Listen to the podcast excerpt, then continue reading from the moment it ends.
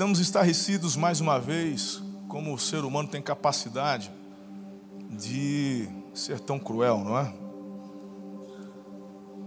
Se você é o mínimo, minimamente antenado, está vendo que os terroristas do Hamas estão fazendo em Israel. Inclusive, eu estou com uma viagem agendada para Israel agora, dia 20. Agora. E a gente está aguardando ver como é que vamos ficar com a nossa caravana.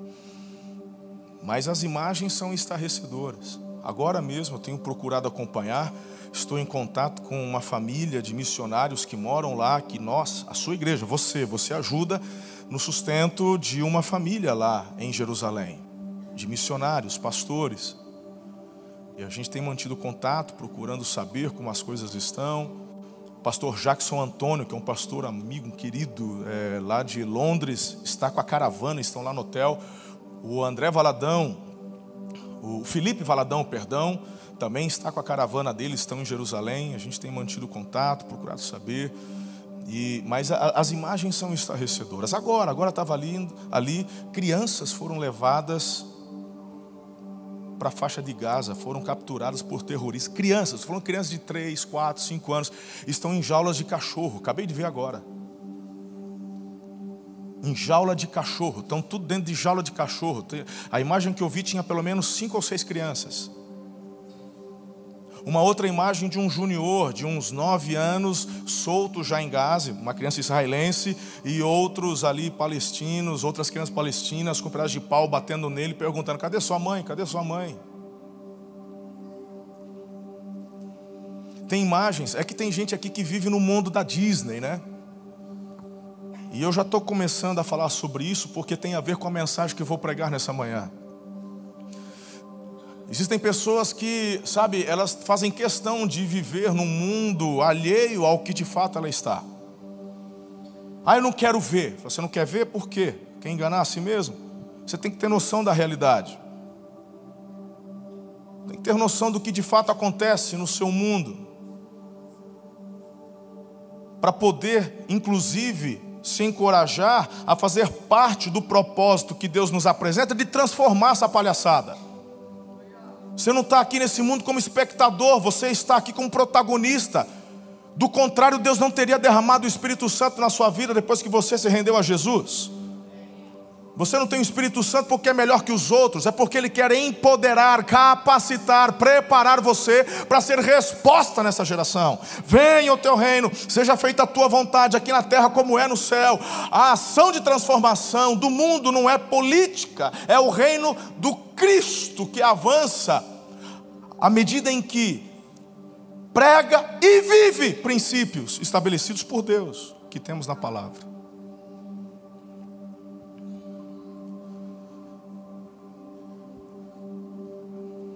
Não dá para você ser guiado pela mídia. O contato que eu tenho em Israel já foram mais de 300 mortes confirmadas de civis. Crianças, mulheres, idosos, terroristas entrando. Meu irmão, não, não é uma guerra justa, irmão. Não é uma guerra de soldados. São endemoniados entram nas casas. Imagine você na sua casa num Shabat. Shabat é o dia de descanso. O Shabat para o judeu, ele não acende nem o fogo, é algo para o religioso. O Shabat não é como um domingo para a gente, o Shabat para eles é sagrado. E era o último dia da festa de tabernáculos, a festa mais importante para o judeu. As famílias estavam, nós estamos falando de sul de Israel, as famílias saindo para comemorar, para levar as crianças na praça, e esses endemoniados literalmente fuzilando quem aparecia pela frente, de criança a adulto. Os vídeos são estarrecedores, jovens de 18, 19, 20 anos sendo presas, violentadas depois seus corpos desnudos em carroceria de caminhonete passeando pelas ruas de Gaza como troféu. E esses endemoniados gritando, celebrando, é, é, é, é uma cena que você não consegue esquecer nunca mais.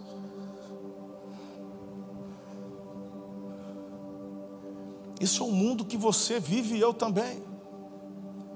E antes que você peque dizendo, esse povo é louco, é porque você não enxerga um palmo na frente do seu nariz. Isso acontece em Aracatuba, poxa. Preciso te lembrar de três anos atrás, que pela segunda vez em nossa cidade fomos literalmente sequestrados. Uma cidade, por conta de meia dúzia de bandidos.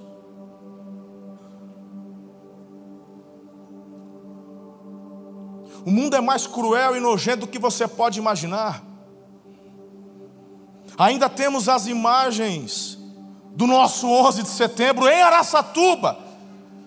Pessoas nos prédios filmando e recebendo bala de fuzil.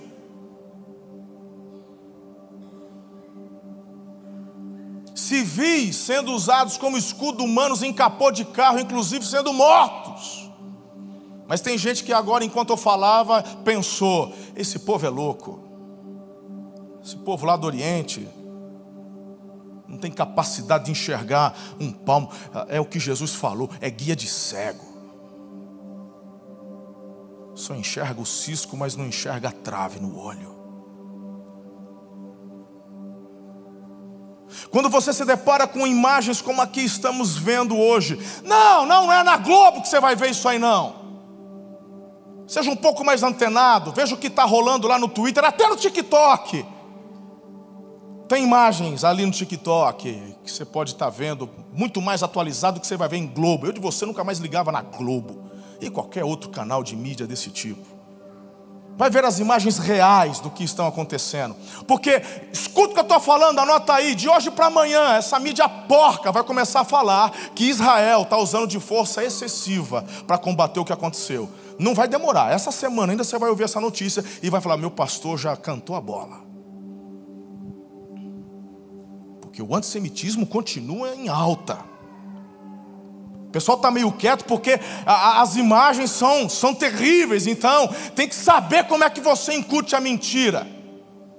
A hora que o pessoal esquecer as imagens da menina violentada, das crianças na jaula, vão começar a falar da força excessiva. Mas não falam para vocês que já foram mais de 7 mil foguetes lançados da faixa de Gaza, das cidades dos países palestinos em Israel, inclusive caindo em Tel Aviv, que é a capital política, e também Jerusalém, que é a capital, na verdade, bíblica e sempre será de Israel.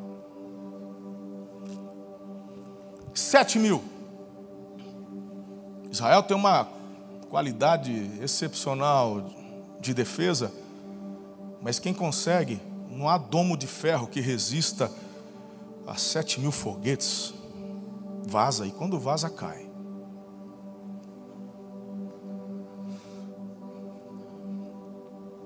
A mensagem de hoje, coloca o tema, por favor,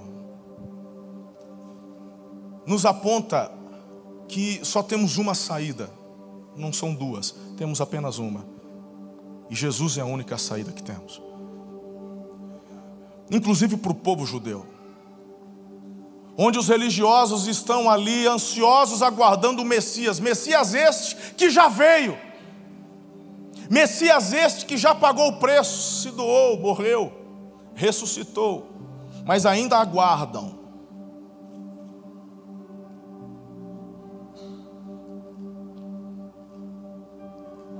Muitos judeus orando e pedindo ao Senhor por livramento. Mas precisam conhecer que a única saída é Jesus de Nazaré. Talvez diante do tema você chegue até a pensar assim, pastor, essa mensagem hoje então não é para mim porque eu já me converti. Eu já entreguei minha vida a Jesus. Mas hoje você vai se deparar com várias situações dos textos que vou apresentar, ou melhor dizendo, dos personagens que citarei. Onde você vai perceber que, mesmo vivendo com Jesus, existem momentos em nossas vidas onde parecemos nos encontrar num beco sem saída. O problema é que, diante destas circunstâncias, muitos, ao invés de, no primeiro momento, correrem para Jesus, pois é a única saída, tentam buscar em muitos outros lugares e coisas alívio. estão dentro das igrejas, são membros, são pastores, que falam de Jesus, pregam Jesus, mas que na prática não vivem como sendo Ele a única saída. Muitas vezes o Senhor acaba permitindo que os ventos contrários se avolumem diante de nós, só para que podemos chegar, possamos chegar naquele momento de reflexão e concluirmos. Por que que num primeiro momento, desde o início, eu já não clamei a Jesus?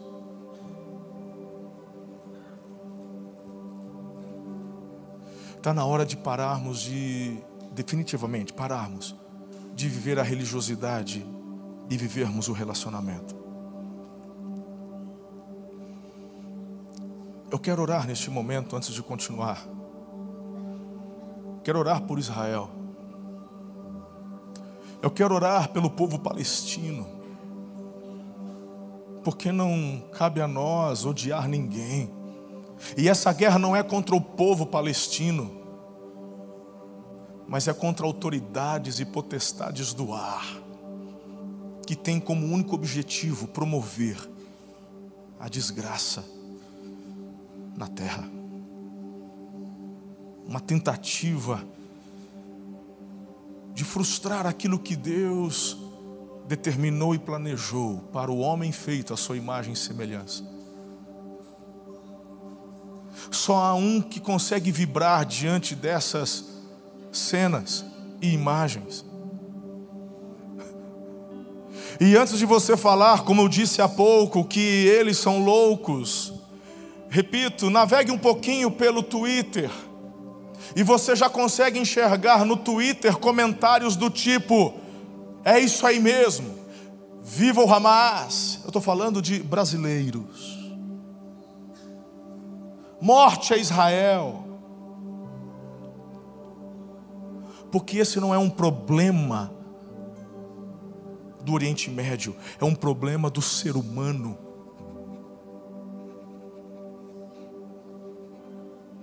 É um problema da humanidade. Nós vivemos em muitas camadas, filhos. Creiam-me. Faz parte do meu trabalho, dado por Deus, alertar você e tirar as vendas dos teus olhos. Vendas que a mídia quer colocar, que a sociedade quer impor.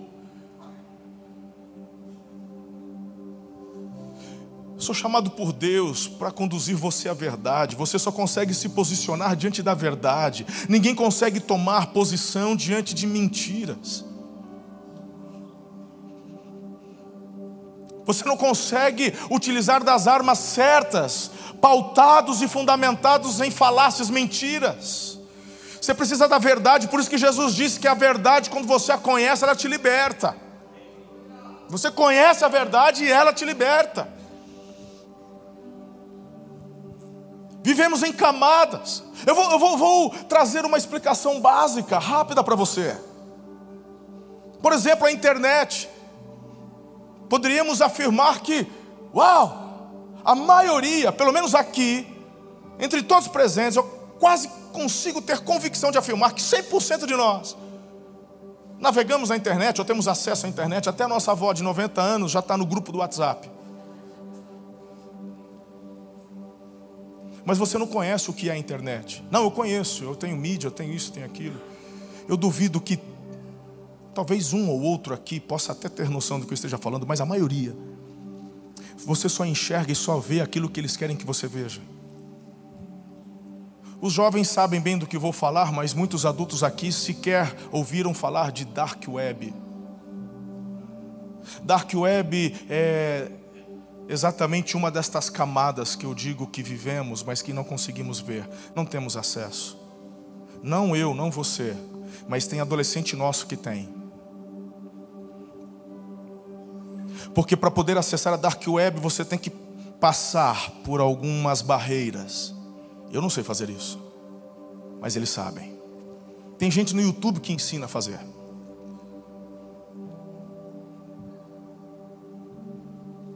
Dark Web é um lugar, inclusive dentro da Dark Web também tem várias camadas. Dark é negro, é escuro.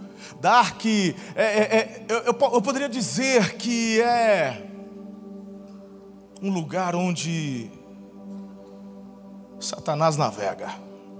Se você acha que o diabo navega no Instagram, no TikTok, eu estou para te dizer, irmão, que ele só deixa os demônios mais ralos ali. Satanás está lá na Dark Web. Na Dark Web você pegando os caminhos certos, e o que eu falo com você é com, é com informação oficial.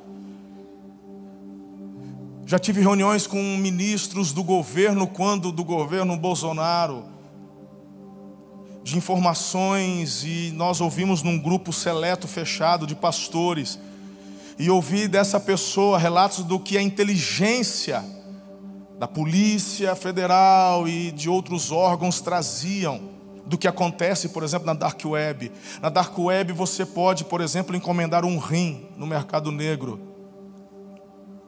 É claro que as custas do sequestro de alguém e a morte de alguém, você comprar esse rim. Você pode, por exemplo, na Dark Web, não apenas assistir, o que os nossos, alguns jovens e adolescentes têm acesso são a vídeos. Porque esses vídeos, o que você imaginar de mais podre, de mais cruel, de mais horrendo, o que você conseguir imaginar, tem lá para assistir. Tem vídeos, e eu ouvi dessa líder do governo.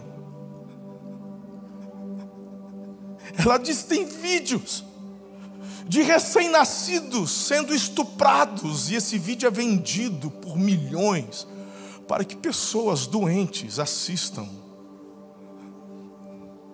Você consegue imaginar um recém-nascido sendo estuprado? Eu não estou inventando. Você não tinha noção disso, né?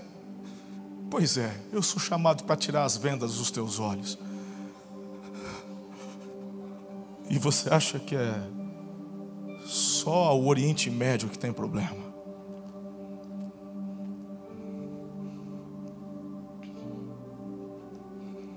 Você não tem ideia do que acontece. Vivemos numa, numa época onde a mídia tenta esconder o tipo de filme que está em cartaz que você tem que assistir. Freedom voz da liberdade. A mídia quer abafar algo que acontece literalmente no mundo. Tráfico humano de mulheres, crianças. O mundo está em conflito, mas não é um conflito entre Hamas e Israel. É um conflito espiritual entre o bem e o mal. Pode parecer, diante do que eu estou falando, que a gente está perdendo essa batalha. Mas eu quero hoje te dizer que a guerra já está ganha. Porque aquele que haveria de vir veio, ele já tomou a chave da morte em suas mãos, detém toda a autoridade no céu e na terra, e ninguém jamais poderá destituí-lo do seu trono de glória. O nome dele é Jesus de Nazaré, a única saída que você e eu temos a única saída que a humanidade tem. A guerra já está ganha. Mas você e eu somos chamados, igreja, para enfrentarmos batalhas diárias. Então entender que Ele é a única saída, não é só você simplesmente olhar para um tema e falar, eu já tenho Jesus, está tudo bem, é isso aí, pastor, vamos pregar porque tem muita gente para se converter. Não, você não entendeu. Entender que Ele é a única saída, fazer parte de um projeto maior, um propósito glorioso de ver o seu presente e o seu futuro, como comunidade, como humanidade, ser transformado pela mensagem da cruz de Cristo.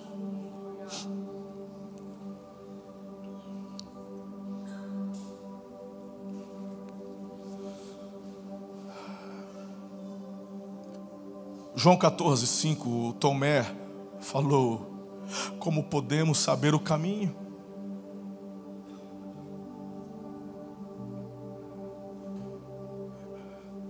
Existem os terroristas, esse povo que você está vendo ali com um fuzil e correndo, Allah Akbar, Allah Akbar, eles são os coitados.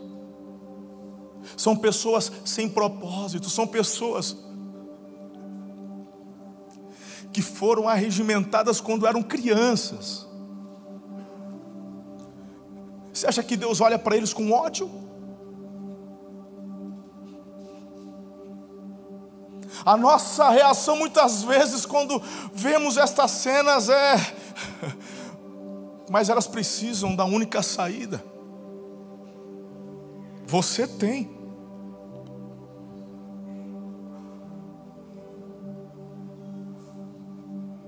Quando você começa a entender a profundidade do que eu estou falando, você não mede mais esforços em estar, por exemplo, em comunidade, como num domingo, hoje celebrando, adorando e unindo forças para que esse reino expanda e cresça.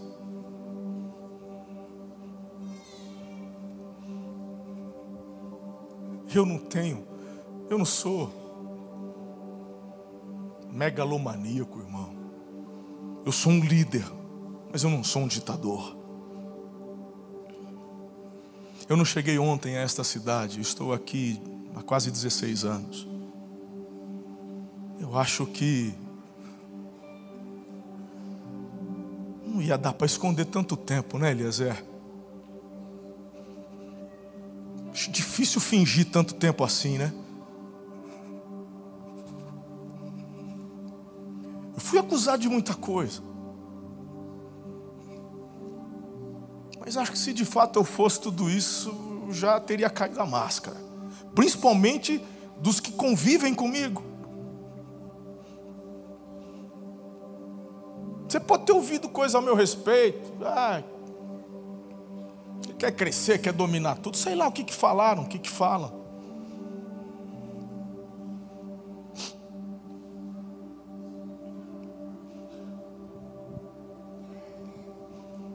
Somos hoje 14 igrejas, 14 extensões.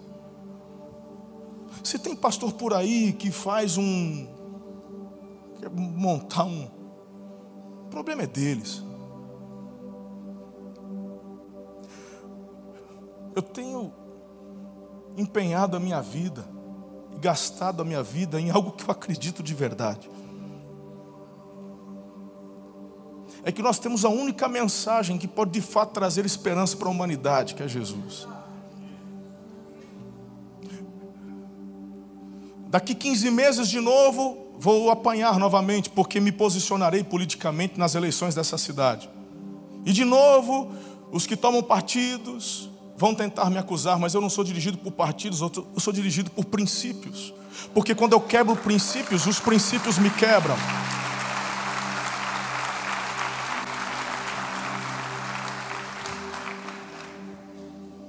Então é óbvio que eu vou me envolver em todas as esferas dos montes, sejam eles da igreja, da família, governamentais, do entretenimento, onde eu puder influenciar com o que eu acredito, o farei o farei. Mas eu disse anos atrás, e repito aqui: o meu objetivo no passar dos anos é me tornar cada vez mais desnecessário dentro da igreja.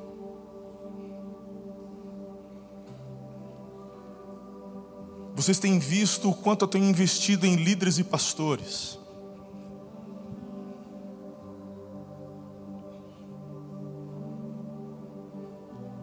Eu não vou estar aqui para sempre. Eu não sei até quando estarei aqui. Hoje eu estou como pastor presidente e líder de vocês. Mas o meu trabalho é fazer com que o reino avance, cresça. Destas 14 extensões que citei, muitas delas ainda requerem investimento nosso. E das que hoje são independentes, nenhum centavo sequer entra no caixa da nossa igreja. Tudo que investimos, nós falamos, invista na cidade. Nós não queremos nada, a nossa visão é outra.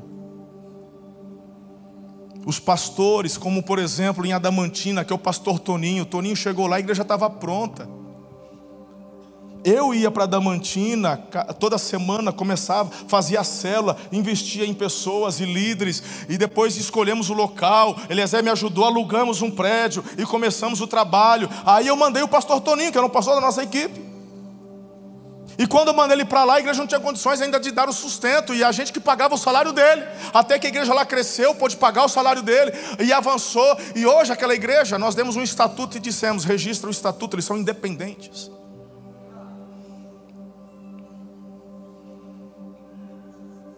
Onde eu quero chegar? Por que, que eu estou dizendo isso? Para falar o porquê que eu estou te chacoalhando essa manhã, para sair da tua zona de conforto, porque era muito mais cômodo para mim não pensar em nada disso, me preocupar só em pregar de domingo aqui, para que cinco cultos? Faz um de manhã e um à tarde, quem conseguir entrar, entrou. Para que esse monte de pastor?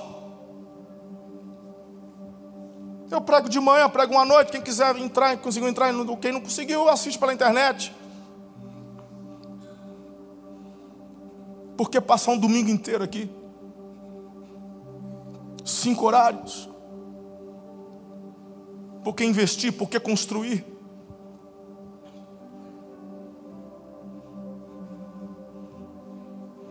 Porque eu creio que eu estou treinando um exército.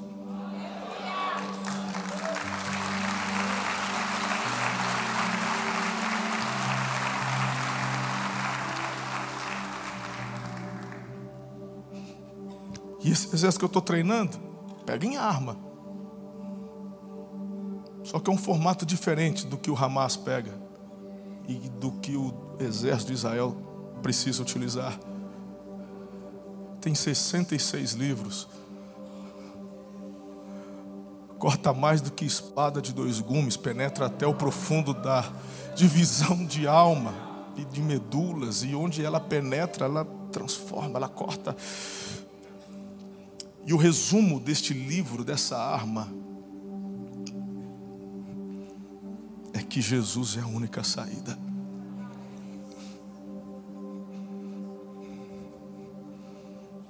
Por isso que uns me amam e outros me odeiam.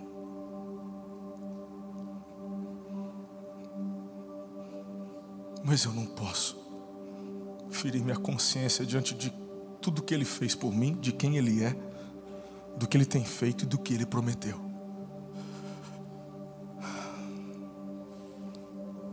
Muito mais cômodo só seguir o fluxo do rio. Mas eu e você fomos chamados para nadar contra a maré, contra o fluxo deste mundo. Cansa muito mais. Ficamos exauridos, cansados.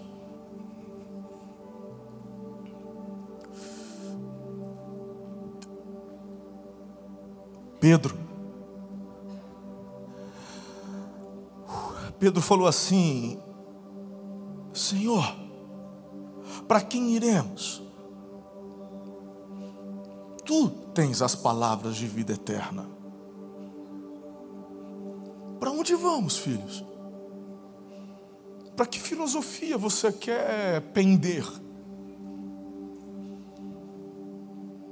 Se só Jesus tem as palavras de vida eterna. É, o mundo está mais em crise do que a gente pode imaginar. E o que eu falei? É só uma coisinha ou outra que eu sei. Mas eu não sei nem direito a ponta do iceberg. O que de fato está lá por baixo, eu não tenho nem noção. falei do Oriente, falei da internet, mas você poderia procurar um dos nossos policiais, sejam eles militares ou civis, para perguntar um pouquinho do que acontece em Araçatuba. Você poderia, por exemplo, procurar o conselheiro tutelar desta igreja, da, perdão, da cidade, que é membro da nossa igreja, Lindenberg graças a Deus também foi reeleito para o próximo mandato. Mas pergunta para ele.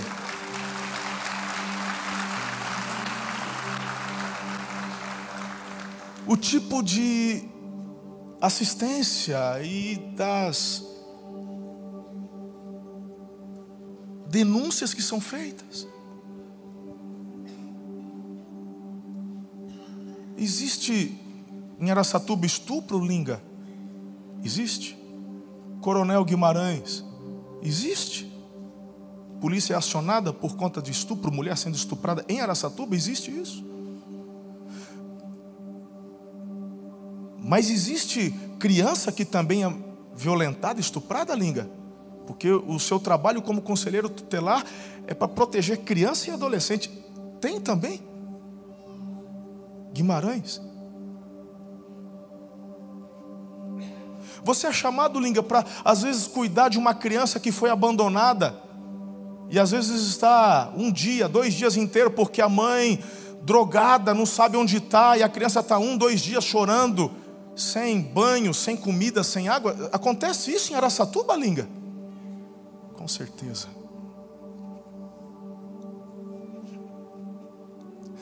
Será que você e eu, a gente tem razão para fazer com que o Evangelho avance mais? Ou você está feliz só porque tem uma cadeira bacana para você sentar aqui? Você acha que a tua vida cristã se resume a estar num domingo?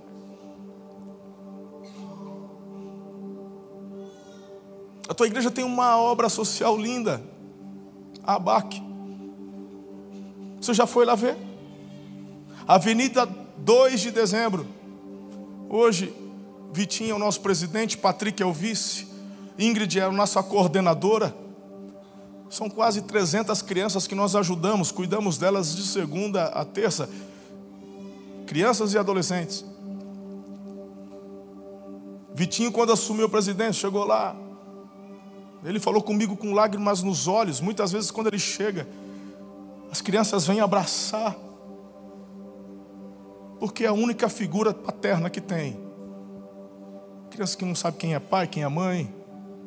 Algumas que lá estão têm boas condições, têm família, mas muitas delas não. Esse é um projeto que hoje a nossa igreja, esse projeto, esse projeto, ele, ele fecha no vermelho todo, todo mês, mais de 30 mil reais. Ele fecha no vermelho todo mês, 30 mil reais. Aí você fala que gasta, fala, não, é investimento. Mas se você chegasse mais perto, eu não estou falando nem de zerar o déficit, porque um dia eu declarei que teríamos 10 extensões dessa na cidade. A gente não conseguiu ir para a segunda ainda.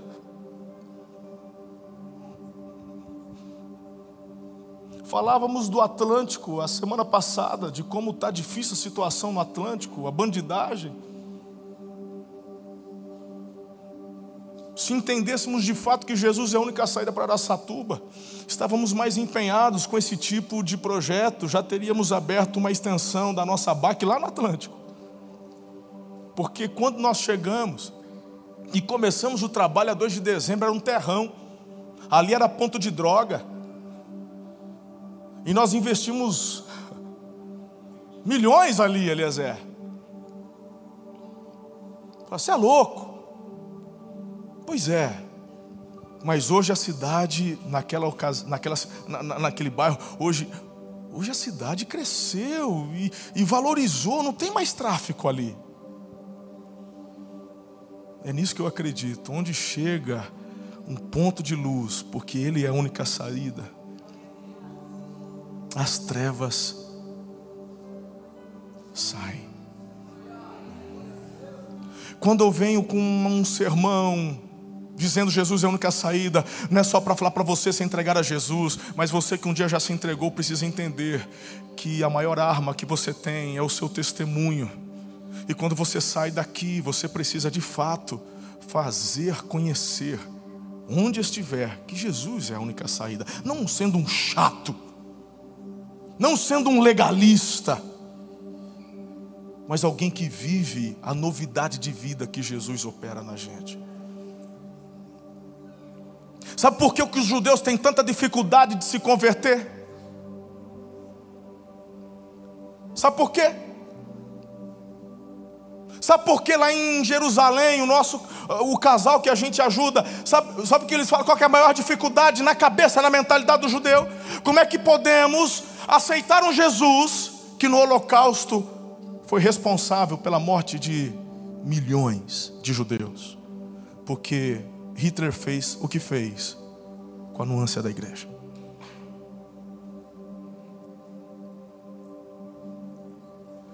Isso só consegue ser mudado quando a igreja hoje vive o que de fato foi chamada para viver. Não uma religiosidade num culto, mas uma vida de verdade relacional lá fora. Ele é a única saída.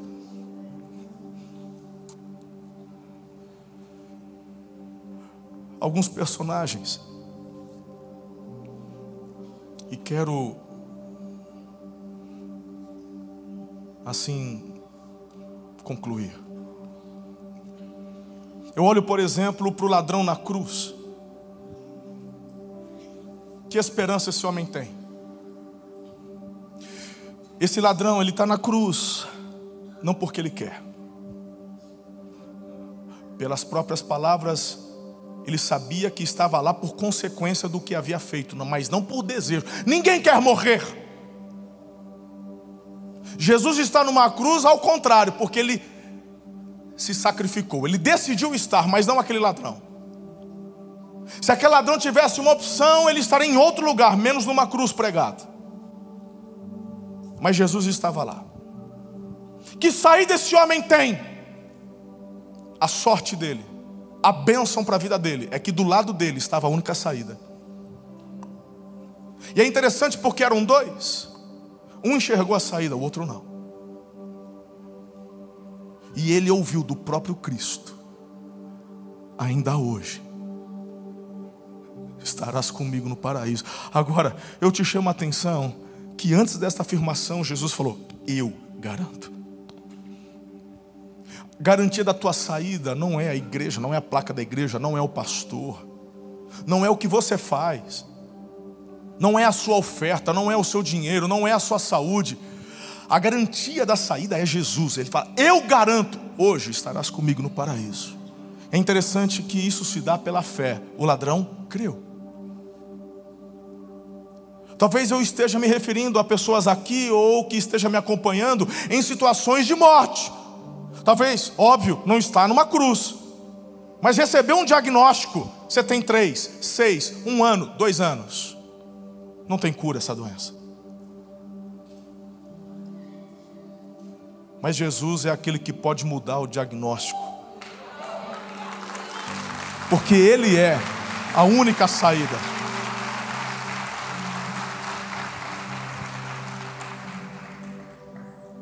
Temos um testemunho, vamos gravar uma entrevista para passar para vocês. Vocês sabem da seriedade que eu tenho com os testemunhos que são compartilhados.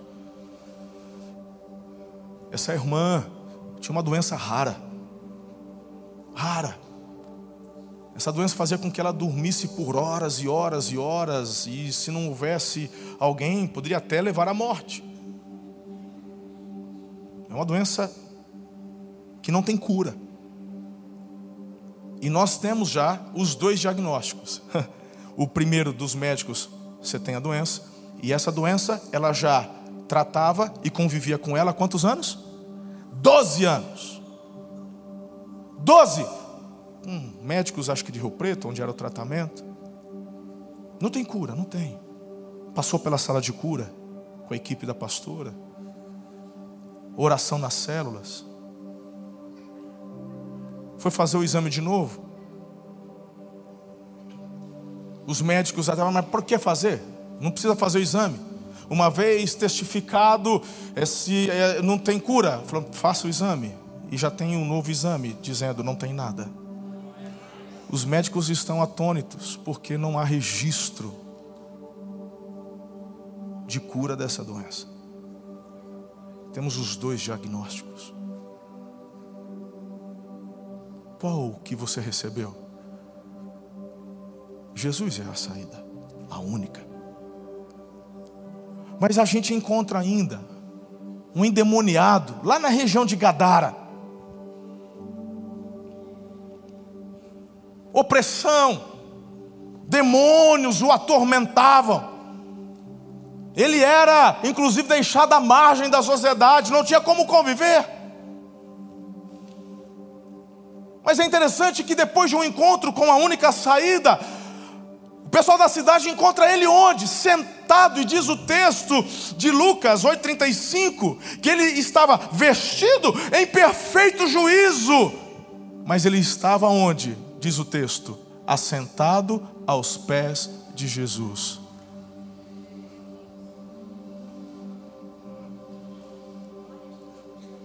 Assim como não tem ninguém numa cruz, talvez, acredito, não esteja alguém na situação daquele endemoniado de Gadara, que sequer vestido conseguia ficar, totalmente enlouquecido por demônios, mas há pessoas aqui opressas, quem sabe, que me assistem. Pessoas que em casa ouvem vozes, ouvem barulhos, pessoas que sofrem de terror noturno, Pessoas que têm impressão de madrugada que o pescoço está sendo apertado. Tem gente que vive isso, não fala, porque tem medo de ser considerada louca. Pessoas que de madrugada ouve copo quebrando e quando chega de manhã o copo está no chão. Não tem gato, não tem pet, não tem ninguém. Como é que caiu?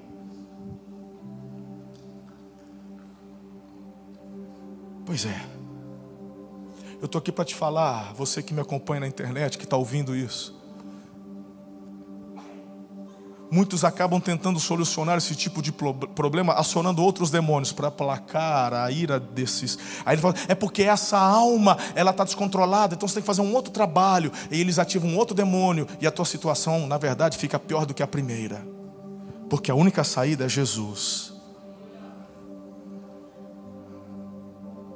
assentado aos pés de Jesus, sã consciência, vestido. Jesus é a saída para o seu tormento espiritual. Pessoas possessas por demônios, pessoas oprimidas por demônios, Jesus é a saída. Não tem psicólogo que vai resolver isso. Não tem medicamento, faixa preta que te resolva isso. Você vai ficar atordoado, você vai tomar, você apaga, você vai. Mas quando voltar em si, o problema vem junto. Até o ponto desses demônios te atormentarem a tal ponto e soprar no teu ouvido, tua única saída é o suicídio, porque aí para. As pessoas que se matam, parem, parem de julgar os suicidas. Muitas pessoas falam, ah, porque o suicida ele é egoísta. O suicida ele se suicida, na verdade, porque dentro dele há uma dor tão grande. E ele só quer que a dor pare.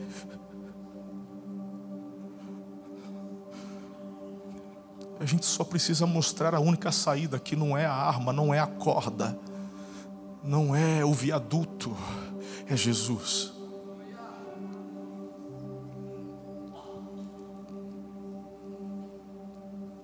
O problema não desaparece.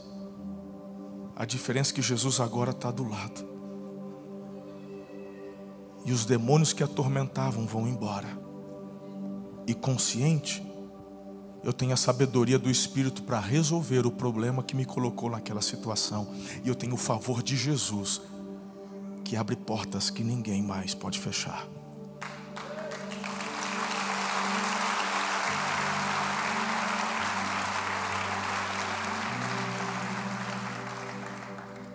Havia uma mulher com fluxo de sangue. E Jesus então declara: Alguém me tocou, de mim saiu virtude, de mim saiu poder. Ele está aqui porque disse que estaria onde dois ou três estivessem, estiverem em meu nome, declarou Jesus, eu ali estarei. Ele está. Então estou te convidando. Toque nas vestes de Jesus. Aquela mulher toca e tenta sair desapercebida, mas ele faz questão de enaltecer a fé daquela mulher. Alguém me tocou. Eu ainda poderia falar de uma prostituta. Uma prostituta que foi pega pelos fariseus, pelos doutores da lei, pela lei, ela então estava ali prestes a morrer por apedrejamento, e aquela morte era terrível. A guilhotina corta a cabeça, não sente nada. O enforcamento tem um momento de angustiante, mas em alguns segundos passa. E se for de uma altura elevada, já quando o pescoço quebra, na hora também não sente mais nada. Mas o apedrejamento era quase que uma tortura. A pessoa ficava num lugar um pouco mais abaixo dos seus opressores. E a pedra eram pedras do tamanho de um paralelepípedo, e de cima para baixo as pedras eram tacadas, e antes que uma acertasse a cabeça, a fim de desacordar o condenado, imagine você fraturas expostas em canela, fêmur, costela, hemorragias internas. Era uma tortura, aquela mulher estava prestes a morrer pelo viés da tortura do apedrejamento. Jesus se aproxima e os fariseus cheios de si, da certeza, olham para Jesus. E aí, Jesus, essa mulher foi pega em adultério, é o que resta para ela. Jesus falou: Ok. Pode atirar a primeira, quem não tem pecado. A Bíblia fala que um por um foi saindo. Eu fico imaginando aquela mulher de quatro apoios no chão tipo assim, se contraindo. Sabe aquele quando você está esperando o golpe? Se contraindo. Daqui a pouco vem. Talvez tentando proteger a cabeça, como sei lá, é o do ser humano. Tenta... E lá no fundo, porque numa hora dessa você não escuta nada. Adrenalina milhão, eu vou morrer. Eu só não quero sentir dor. Eu já estou condenado, já estou morta.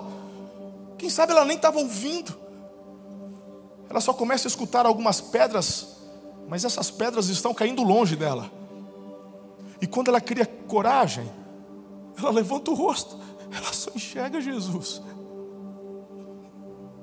No olhar dele, não tem ódio, no olhar dele, não tem condenação. No olhar de Jesus, ela encontra amor e perdão. Ela diz: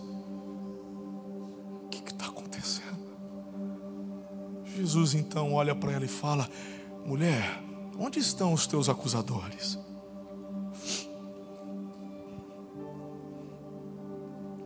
Eu também não te condeno. Vai, não peques mais. Porque olha só, quando você quebra um princípio, o princípio te quebra. Faz diferente que você não volta mais para essa situação. Mas eu não vim para te condenar, eu vim para te salvar. Eu sou a única saída que você tem.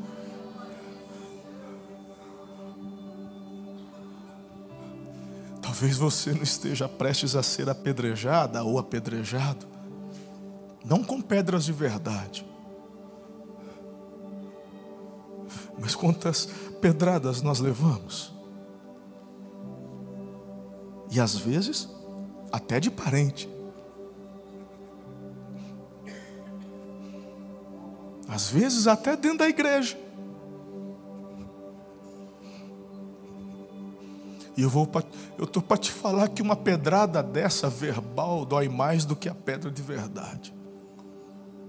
Porque uma pedra causa uma dor física, mas a pedra verbal, ela dói na alma. Machuca. Pois é. Jesus está aqui dizendo: Eu também não te condeno. Falaram isso? Te tacaram pedra? Eu não te condeno. Eu sou tua única saída. Eu ainda poderia falar de um cobrador de impostos, odiado pelos seus patrícios, tido pelos seus irmãos como traidor da nação. Assim era visto Zaqueu. Fico imaginando os outros judeus passando e quando chegava perto dele, cuspia perto. Temos nojo de você, traidor. Você vai ter o que merece. Deus é juiz e juiz justo vai te dar condenação. Jesus está passando por ali. Ele sobe numa árvore. Ele era de baixa estatura. Jesus fala: Zaqueu, eu vou na tua casa, vou comer lá hoje. E de repente Jesus está com os seus discípulos dentro da casa de Zaqueu, com um odiado cobrador de impostos, traidor da nação. Jesus está lá dentro com ele. É interessante que em nenhum momento eu vejo um sermão de Jesus olhando e falando: como é que você pode fazer isso com os teus irmãos? Porque a questão não era só ser um cobrador de impostos, ele era corrupto. Ou seja, além de ser um agente de Roma, para defraudar seus irmãos, ele cobrava além porque roubava seus irmãos, fazendo uma cobrança maior e guardando para si, dando para Roma o que era de Roma e mais para si. Mas eu não vejo numa conversa de Jesus, Jesus falando seu ladrão, sem vergonha, ordinário. Jesus só está lá comendo. Eu compartilhava no culto das oito que eu já fiquei muito em crise. Porque eu fui ensinado num sistema legalista, eu fui ensinado num sistema religioso, eu fui ensinado num sistema onde julgamos as pessoas. Cresci dentro da igreja. E quando aqui me tornei pastor, ou fui aceito para presidir essa igreja em 2008. Eu era assim. Foi o jeito que eu aprendi, o jeito que fui ensinado. Não pode isso, não pode aquilo. Quantos que já me pediram, faz o meu casamento? Falaram, não, não vou fazer o teu casamento, porque você não sei o quê, porque. Não, porque o teu não é da igreja, e, e coisas do tipo. Eu quero me bater, não vai batizar coisa nenhuma, porque não sei o quê, papai cheio de regra. E de repente muitas coisas começam a mudar dentro de mim, me sinto incomodado. E eu comecei a tirar as regras que eu não vejo na Bíblia. As regras que nós, como igreja, fomos inventando ao longo da história, sabe-se lá por quê e por onde e por que começou. Regras do tipo onde o pastor fala quem bebe cerveja vai para o inferno. Você bebe cerveja, então você não é convertido, você não entregou a tua vida a Jesus. Coisas do tipo que. Quantas vezes você já ouviu isso de outras igrejas? Enquanto você estiver fumando, tu vai para o inferno, não tem como. E eu comecei a entender que eu tinha que parar de fazer isso. Porque eu não vejo Jesus na casa de Zaqueu falando para Zaqueu que ele era ladrão.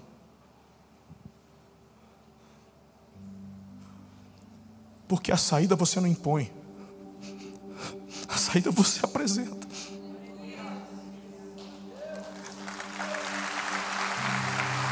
Agora você só consegue apresentar uma saída pela qual você passou por ela. Não é como um pai que vive uma religiosidade vazia, mas obriga o filho a viver algo extraordinário dentro da igreja. Não adianta apontar uma saída pela qual você mesmo não passou.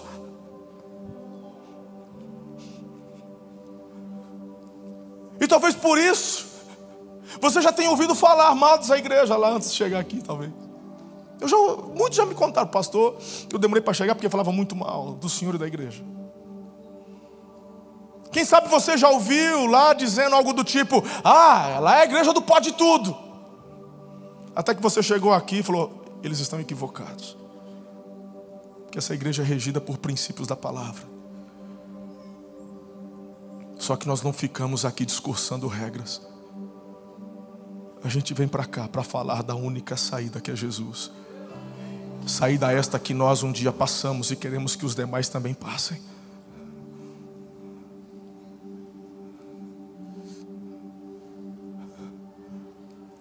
o Zaqueu. O Zaqueu fala: se um dia defraudei, e era uma retórica, não é? Ele havia defraudado. Ele disse: restituirei. Que a partir de hoje eu sou uma pessoa nova. Não porque Jesus o constrangeu com palavras duras, mas porque o constrangeu com amor. Entendeu o que somos chamados para fazer? Somos chamados só para viver Jesus. Não negociamos princípios. Não. Mas apontamos o caminho pelo qual passamos. O único caminho. A transformação é de, é de dentro para fora, não de fora para dentro. Não é imposta. É uma inspiração divina, obra do Espírito.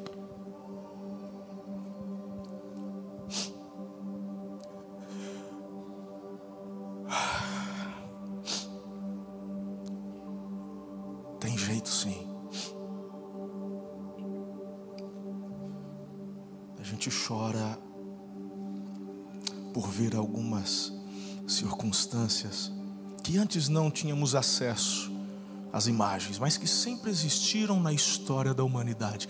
É que hoje a tecnologia nos dá acesso para ver imagens que antes só o Pai podia assistir do trono dele, e muitas outras ainda são exclusivas dele. Só o olho dele pode ver, mas já podemos ver muitas outras e ficamos atônitos. O que não podemos fazer é permanecermos apáticos.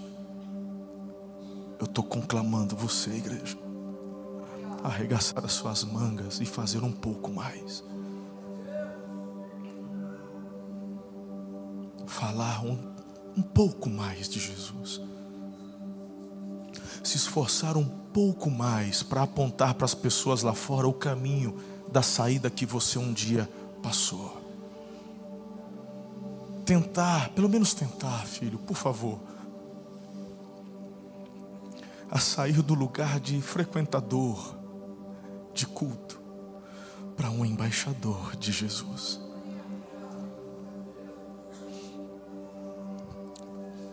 Porque não importa qual seja a situação,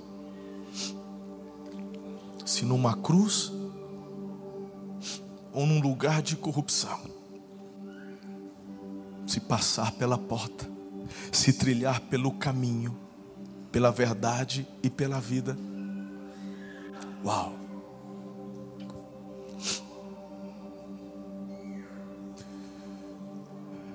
Ore.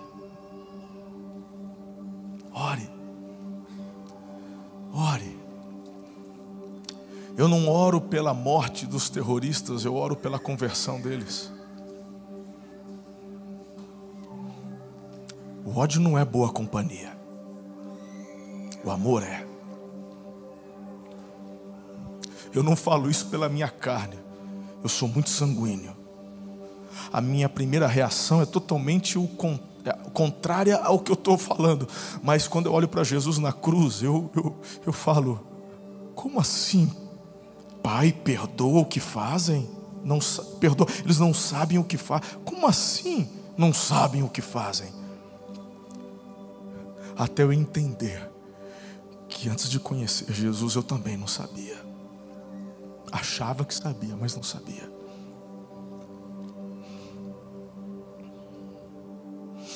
Eu quero te convidar nesta manhã, se você ainda não fez, a se entregar a Jesus. E a você que já fez essa decisão de entrega, tomar a decisão de dar um passo à frente um passo adiante na direção de fazer o nome dele conhecido em todos os lugares, a dar um passo à frente no seu testemunho, na sua casa, no seu trabalho, na sua escola, a não desistir da sua célula, a não desistir de ver a igreja de Jesus avançando, a não desistir da sua cidade. Por favor, não desista do seu país. só mude de país se Deus mandar, porque eu creio que Jesus chama. Se Ele falar para você, eu tenho um plano para você na América, em Portugal, na Itália, vá, mas não saia do teu país por fuga, não faça como fez Noemi, não. Dificuldade não é razão para você fugir. Dificuldade é ambiente propício para a manifestação sobrenatural da providência divina. Eu olho para o Brasil e fico cheio de expectativa. O ambiente está propício para manifestações de milagres no Brasil. Eu vejo uma igreja incendiada. O que eu vi aqui quinta, sexta e sábado, homens cheios do Espírito Santo, homens, homens, homens, homens, homens maduros, homens mais jovens, crianças com seus pais, pais colocando as crianças no ombro, não para torcer por um time de futebol, mas para dizer Jesus, Jesus. Eu creio. Eu creio que algo muito sobrenatural está para acontecer, e eu pedi para Deus para fazer parte disso. Eu estou te convidando, venha fazer parte junto. Não pare, não desista, não desista do seu casamento, não desista da sua família, não desista do seu chamado, porque Ele é a única saída, não há outra. Coloque-se em pé, eu quero orar por você e com você nessa manhã.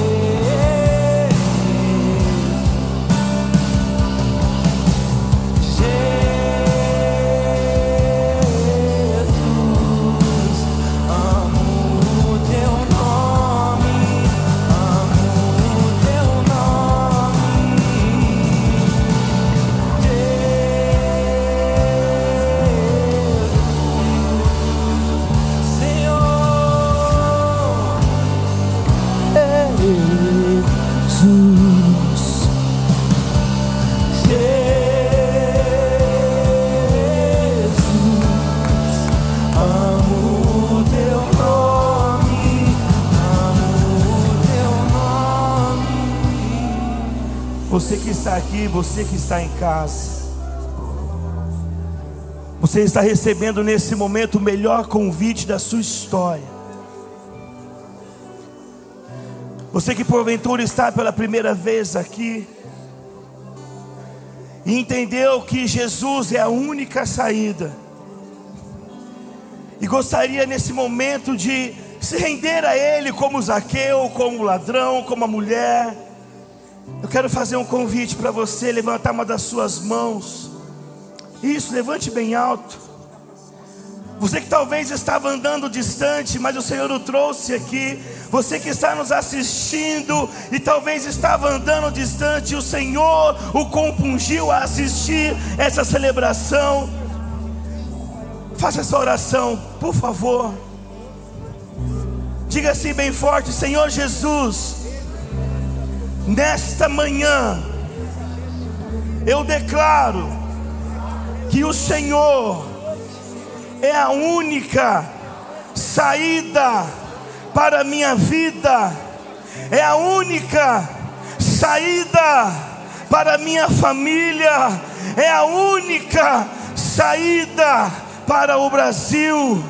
E neste momento, eu te confesso, como o Senhor, exclusivo da minha vida. Senhor Jesus, escreva o meu nome no livro da vida e conte comigo neste exército. Aleluia! Aplauda Jesus, aplauda o Senhor Jesus. É a melhor escolha, é a melhor saída, o único, o único e só Jesus Cristo de Nazaré. Aleluia. Levante as suas mãos, levante as suas duas mãos. Que o amor de Deus, o nosso Pai, a maravilhosa graça e misericórdia de Jesus Cristo, Filho, as consolações em igual a íntima amizade com o Espírito Santo, seja sobre a sua vida, seja sobre a sua família, seja sobre a sua célula, hoje e para todo sempre. E você que crê, dá o melhor, aleluia, a Ele. Uma semana abençoada.